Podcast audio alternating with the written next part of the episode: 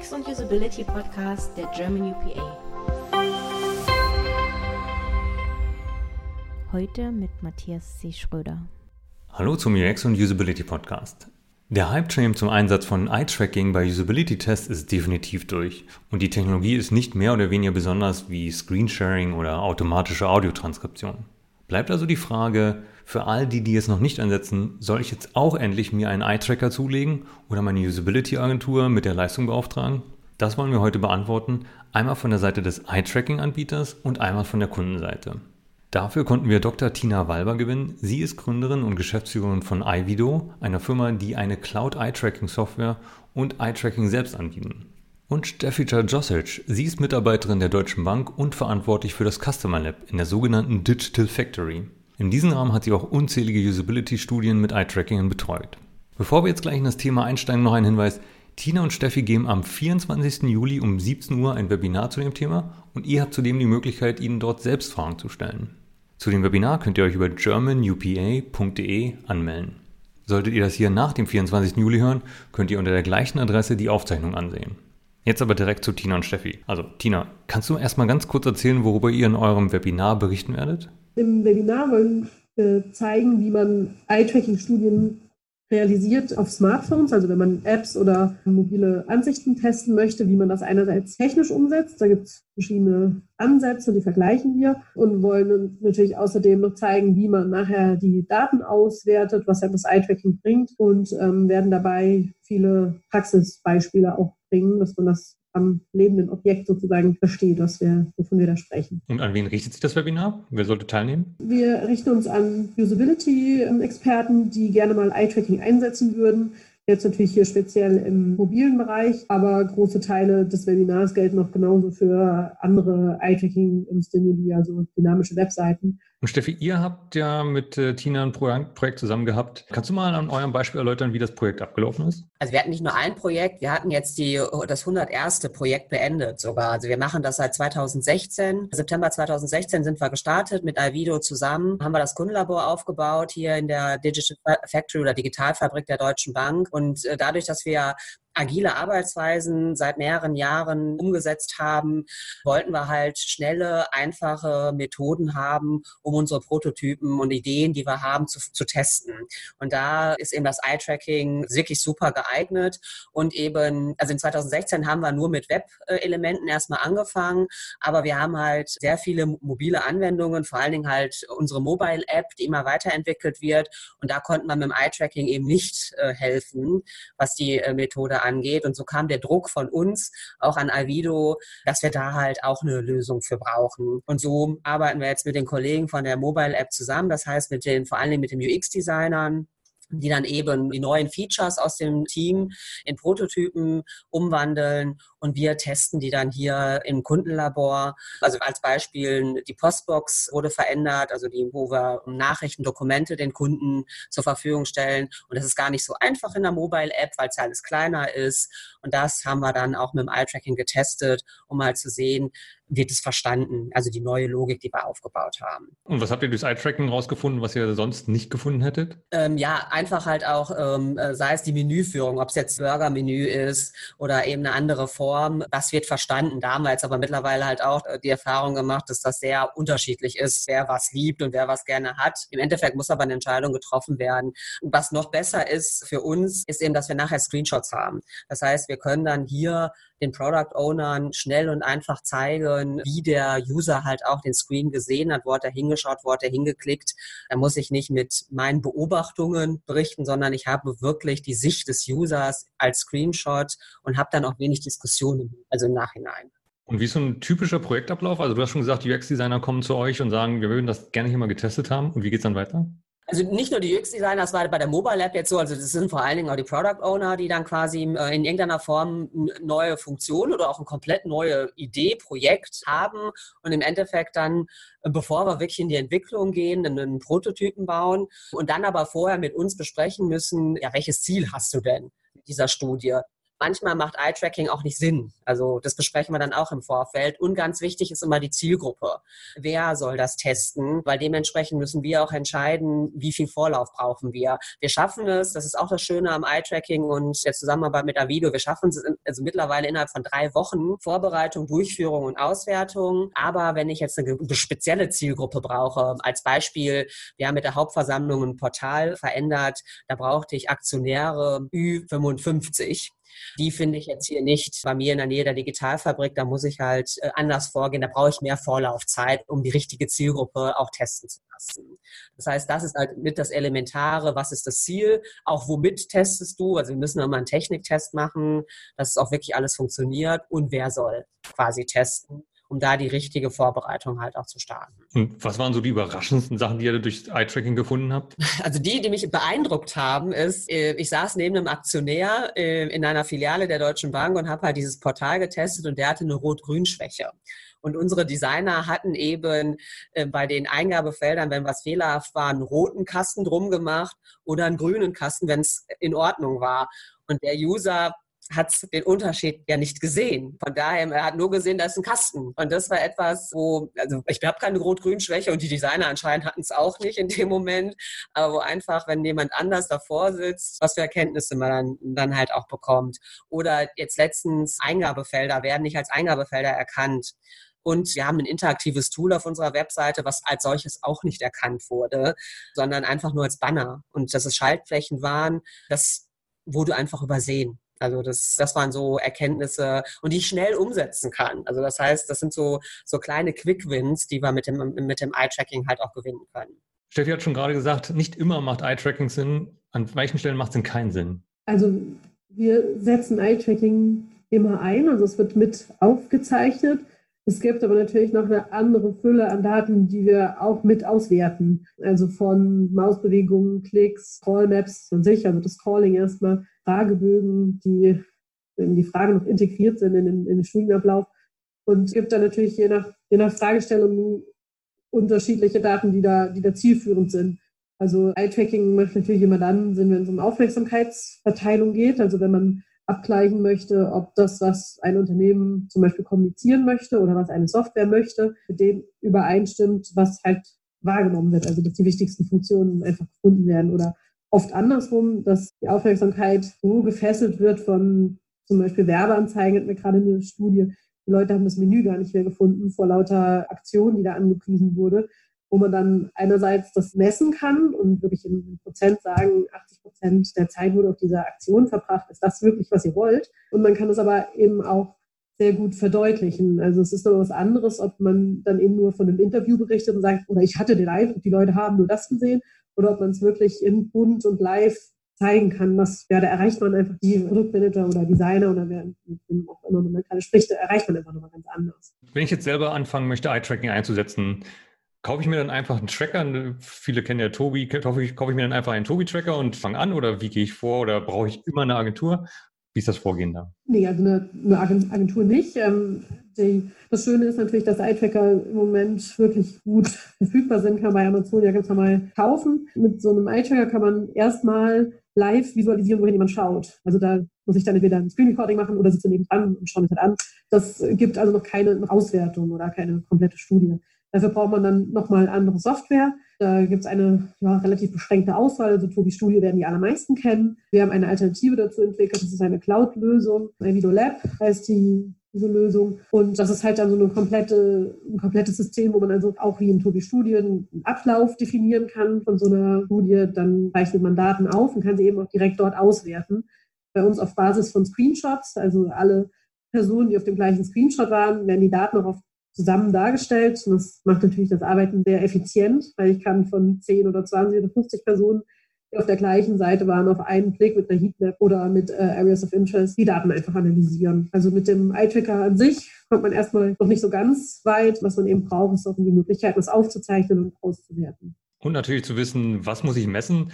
Und das ist auch gleich die wichtigste Frage. Was muss ich denn überhaupt messen? Also was so typische Auswertungsansätze sind natürlich immer über Areas of Interest. Also man markiert irgendeinen Bereich der, der relevant ist und kann dann dafür bestimmte Metriken berechnen und kann zum Beispiel sagen, wie lange hat es gedauert, bis jemand zum ersten Mal dahin geschaut hat. Das wäre jetzt zum Beispiel, wenn jemand eine bestimmte Funktion sucht auf einer Webseite, dann kann ich eben so sagen, gut, bis er diesen Link gefunden hat, hat es so und so lange gedauert und kann dann eben einschätzen, ist das angemessen oder hatten die offensichtlich Probleme, da in 60 Sekunden dauert eine einfache Funktion zu finden zum Beispiel. Genau, Metriken gibt es verschiedene. Wann hat man zum ersten Mal etwas gesehen? Wie lange hat man insgesamt das betrachtet? Ähm, dann gibt es noch zwischen den Personen. Also man kann sagen, wie viel Prozent der Probanden haben dorthin geschaut. Genau, das sind so typische Werte, die man berechnen und interpretieren kann. Und oft wird es natürlich interessant, wenn man auch verschiedene Messwerte kombiniert. Also zum Beispiel, wenn man sich Blickpfade und Mausbewegungen zusammen anschaut, dann kann man zum Beispiel sehen, ob jemand einen Mouse-Over-Effekt gesehen und benutzt hat oder nicht. Also wir hatten einmal einen Test, da lagen unheimlich viele Informationen in einem Mouse-Over-Menü und man konnte dann in den Daten einfach erkennen, dass viele Personen das überhaupt nicht sehen konnten, weil die Maus so komplett anders war zu dem Zeitpunkt, wo sie auf diesen Bereich geschaut haben. Und generell, wie werte ich die Daten aus? Also wir sind da ja typischerweise in anderen Fallzahlen. Also wir machen unsere Studie normalerweise mit zehn Probanden. Wenn es irgendwie komplizierter wird, vielleicht mal 15 oder 20. Aber das sind, ja, wenn man da keine statistischen Auswertungen sondern analysieren wirklich das Verhalten, indem wir erstmal so einen Überblick verschaffen, also sowas versuchen wie den typischen Benutzer zu verstehen. Das kann man sich dann ganz schön, kann man das eben nachverfolgen, indem man es einfach abspielt. Und dann schaut, okay, dass die Maus, da schaut er hin, das darauf klickt er. Was interessant ist, sind dann immer die Ausreißer, also Personen, die ganz besonders lange gebraucht haben zum Beispiel, das ist ein Hinweis, dass da irgendwas schief lief. Die schaut man sich dann im Detail an und kann das wirklich auch fast immer nachvollziehen, was da irgendwie los war, an welcher Stelle da irgendwie falsch abgebogen wurde oder ja, irgendwas Ungünstiges geklickt zum Beispiel. Und interessant sind auch noch, wir, wir arbeiten noch viel mit Fragebögenelementen in so Studien, also kombiniert, dass man Aufgaben durchführt und aber auch Fragen beantwortet. Und das sind natürlich auch immer Hinweise. Also wenn die Person selbst sagt, ich kam da jetzt nicht gut zurecht oder gibt vielleicht eine falsche Antwort, wenn man eine konkrete Information suchen sollte, das sind immer die Leute, die wir uns anschauen. Also in irgendeiner Form Ausreißer, die spezielles Verhalten zeigen. Und eine Frage, die an euch beide geht. Was sind denn typische Anfängerfehler, wenn man denn jetzt Eye-Tracking einsetzt bei Usability-Tests? Klar, was schiefgehen kann, sind manchmal allzu einfache Interpretationen, so in die Richtung, niemand hat da hingeschaut, also hat niemand das wahrgenommen. Also es gibt ja so Effekte wie Wahrnehmung im Augenwinkel zum Beispiel, dass, es da, dass das wirklich zum Tragen kommt, in, in der Regel so besondere Situationen. Man kennt das ja aus so Videos, wo man da so bekannt ist mit diesem Aufzug und dem Affen, wo man die Leute zählen soll und wenn man sich das, dann versucht man die zu zählen und dann schaut man nachher das Video zum zweiten Mal und sieht, dass da die ganze Zeit ein Affe durchs Bild lief. Man hat das nicht wahrgenommen. Also das sind dann aber natürlich so ähm, Extremfälle, wo man extrem auf eine Aufgabe konzentriert ist und etwas anderes verpasst. Ähm, das gleiche gibt es so im Augenwinkel, wenn man vielleicht das Logo von einem bekannten Unternehmen oder sowas, das muss ich nicht direkt angucken, direkt fixieren, um zu verstehen, ah, ich bin jetzt auf der Seite von der Deutschen Bank zum Beispiel. Genau, andererseits gibt es auch, wenn man dann die Aufmerksamkeit interpretiert, muss man ein bisschen auffassen. Also das kann äh, Aufmerksamkeit auf einen Bereich kann eben bedeuten, dass man etwas vielleicht nicht versteht oder dass man etwas interessant findet. Also das ist aus den Daten erstmal nicht auszulesen. Ich kann nur lesen, dass da Aufmerksamkeit lag. Das ist aber auch in der Regel, ist es natürlich ein gewisser Interpretationsspielraum. Wenn man da unsicher ist, muss man sich mit Interpretation zurückhalten. Aber ich habe ja auch den Stimulus und kann das eigentlich dann ganz gut interpretieren. Also wenn ich jetzt irgendwie ein kompliziertes Fremdwort in einem Text stehen habe und jemand bleibt da hängen, dann weiß ich irgendwie, okay, der findet das jetzt nicht ein besonders spannendes Wort und liest das deshalb dreimal, sondern dann ist ihm das irgendwie fremd. Also da muss dann der Kontext mit reinkommen, der mir hilft, die Daten zu verstehen. Steffi, von dir auch noch? Ja, ich kann meine Anfängerfehler ja berichten. Also was ich gelernt habe im Laufe der Zeit ist eben, Vorbereitung ist wirklich das Wichtigste. Das heißt, wenn ich nicht die Ziele des Projektes weiß, was die überhaupt herausfinden wollen mit der Studie, dann ist die Auswertung unglaublich schwierig. Ich habe in Marketing Plakate ausgewertet und ich hätte da so viele Punkte interpretieren können oder auch sagen können, wenn ich das Ziel weiß, wenn die wissen wollen, ob eine gewisse, also ein Text gelesen wird, quasi die Botschaft verstanden verstanden wird, dann kann ich das auch besser auswerten. Ansonsten habe ich teilweise einen Blumenstrauß an Informationen, die ich mitgeben kann, die aber dann teilweise auch nicht zielführend sind. Das heißt, im Vorfeld genau klären, was sind deine Ziele der Studie und daran dann halt orientieren bei der Auswertung. Und dann geht die Auswertung auch wesentlich schneller. Also wir haben quasi mittlerweile auch das Credo, komm öfter, anstatt eine große Studie zu machen, sondern mach lieber kleine Studien, nehmen wir mal fünf bis zehn Punkte mit, die wir gelernt haben und dann kommst du nochmal zu uns. Und was funktioniert bei euch besonders gut, wenn man zum Beispiel daran denkt, wie rekrutiert man Nutzer? Ihr braucht ja sehr viele unterschiedliche Nutzer. Das funktioniert nicht gut. Das heißt, das ist quasi die andere Frage, die andere Seite. Also das ist etwas ein großes Learning. Das heißt, rekrutieren die richtige Zielgruppe. Wir haben zwar Filialen draußen, mit denen arbeiten wir viel zusammen und wollen es auch ausbauen, aber das sind halt Menschen, die in die Filiale gehen. Das heißt, wenn ich online affine Kunden brauche, die gehen jetzt nicht unbedingt in die Filiale. Das heißt, was wirklich gut läuft, ist äh, die Zusammenarbeit mit den Projekten und eben die Auswertung. Das, was Tina auch schon gesagt hat. Ich schätze halt eben, dass es unkompliziert ist. Das heißt, mit dem Eye-Tracker, der Software und einem Laptop oder einem Touch-Device kann ich unterm Arm überall. Ich war in Hamburg, ich war in Berlin, ich war in München vor Ort und habe getestet. Da brauche ich nicht viel. Das klappt wirklich super. Und mittlerweile auch die Vorbereitung, der Flow. Wir machen immer eine kleine Aufgabe, dann gehen wir in die Anwendung, das, dann läuft das Eye-Tracking und dann stellen wir Fragen. Das klappt mittlerweile auch sehr gut. Die Rekrutierung, das wird hoffentlich bei den nächsten 100 Studien besser. Und außer Rekrutierung, was funktioniert sonst auch noch nicht so gut? Ähm, ja, wir müssen halt auch immer wieder Werbung machen. Das heißt, einfach auch internes Marketing. Nicht jedes Projekt weiß, dass es uns gibt, das Kundenlabor. Klar, überall, wo es geht und auch in internen Kanälen machen wir natürlich Werbung. Nichtsdestotrotz gibt es immer wieder neue Kollegen, die kennen unser Angebot nicht. Und da müssen wir immer weiter darauf achten, dass wir bekannt sind. Und vor allen Dingen kosten wir nichts. Das ist auch immer ganz wichtig in der heutigen Zeit, dass die Projekte eben nicht noch Budget mitbringen müssen und dass wir einfach da sind und zur Unterstützung einfach da sind. Also das heißt, dass wir Transparenz haben. Da müssen wir auch immer wieder dran, dran arbeiten. Ganz konkret, wie macht ihr Werbung? Verteilt ihr Flyer in den Abteilungen? Wir machen also an, an gewissen äh, Veranstaltungen, wir haben halt alle Brownback Session, Thank God It's Friday haben wir gleich, quasi wo Menschen hinkommen, dann machen wir kurz Pitches und erzählen von uns, aber halt auch immer wieder in, also auf unseren internen Kommunikationskanälen machen wir Werbung für uns. Und natürlich, wir laufen durch unser Gebäude, durch die Digitalfabrik und schubsen auch immer wieder an und sagen, also guck mal bitte auf deine Roadmap, wann macht Sinn für dich zu testen, dass wir das auch ein bisschen aufplanen. Und Tina, iVido ist spezialisiert auf Eye-Tracking. Kannst du mal ein bisschen erzählen, was macht ihr überhaupt? Also wir sind eine Ausgründung der Uni Koblenz. Ich habe da mit meinem Mitgründer zusammen am Institut geforscht und haben da unter den existierenden Eye-Tracking-Lösungen gelitten zum Teil und haben dann gesagt, das muss doch irgendwie unkomplizierter gehen. Vor allen Dingen war das so, wir also 2015 haben gegründet. Das war so die Zeit, wo die ersten kleinen, wirklich günstigen Gaming-Eye-Tracker rauskamen. Und gesagt, okay, zu den unkomplizierten Eye-Trackern, Hardware, brauchen wir jetzt auch noch eine, eine Lösung, die flexibel ist. Wir haben deshalb diese Cloud-Software entwickelt, wo man also im Webbrowser seine Studie anlegt, die Daten auswertet und nur für die Studiendurchführung von einer kleinen Windows-Software braucht. Und wir bieten also primär ähm, Lizenzen unserer Lösung an. Dann Kunden das System nutzen können, bekommen auch einen Eye-Tracker dazu mit jeder Lizenz gemietet und versuchen da einfach die Eye-Tracking-Technologie weiter zu verbreiten. Wir bieten auch selbst Studien an, also führen auch regelmäßig eigene Usability-Studien durch, wo die Kunden nachher auch komplett die Daten zur Verfügung gestellt bekommen in unserem Webportal. Wir haben aber auch Kunden, also Freelancer oder äh, Marktforschungsinstitute, die das eher projektbezogen buchen und dann halt mal ein oder zwei Monate es nutzen und dann schicken sie uns auf den Eye-Tracker zurück und kommen dann zum Glück aber tatsächlich oft wieder, wieder mit anderen Eye-Tracking-Projekten. Eye-Tracking hat, hat, ja ungefähr vor zehn Jahren so einen großen Hype erlebt. Jetzt ist es mittlerweile etabliert. Aktuell gibt es ja eher so die neuen Forschungen im Bereich Virtual Reality Steuerung. Aber im Bereich Usability Testing gibt es auch noch eine Weiterentwicklung also wo liegen gerade die großen Herausforderungen und wie geht es in der Branche, in der Eye-Tracking-Branche weiter? Wir hoffen auf die Weiterentwicklung eben der Systeme, dass vielleicht irgendwann Eye-Tracking integriert ist in Laptops oder Tablets. Es gibt da ja auch gewisse Tendenzen. Zum Beispiel Windows unterstützt ja auch die Steuerung des Computers mit einem Eye-Tracker seit schon 2017. Also es gibt da schon Hoffnung, dass sich das auch weiter verbreitet. Aber bis dahin sind wir erstmal noch auf die Spezialhardware angewiesen, die ja aber zum Glück auch nicht mehr so groß und schwierig zu beschaffen ist, wie das auch noch vor ein paar Jahren der Fall war. Sehr gut. Und Tina, neben dem kleinen Nebenjob ein Unternehmen aufzubauen, hast du bist du auch noch aktiv in der Usability-Branche. Du bist Mitorganisatorin des Usability-Testessen.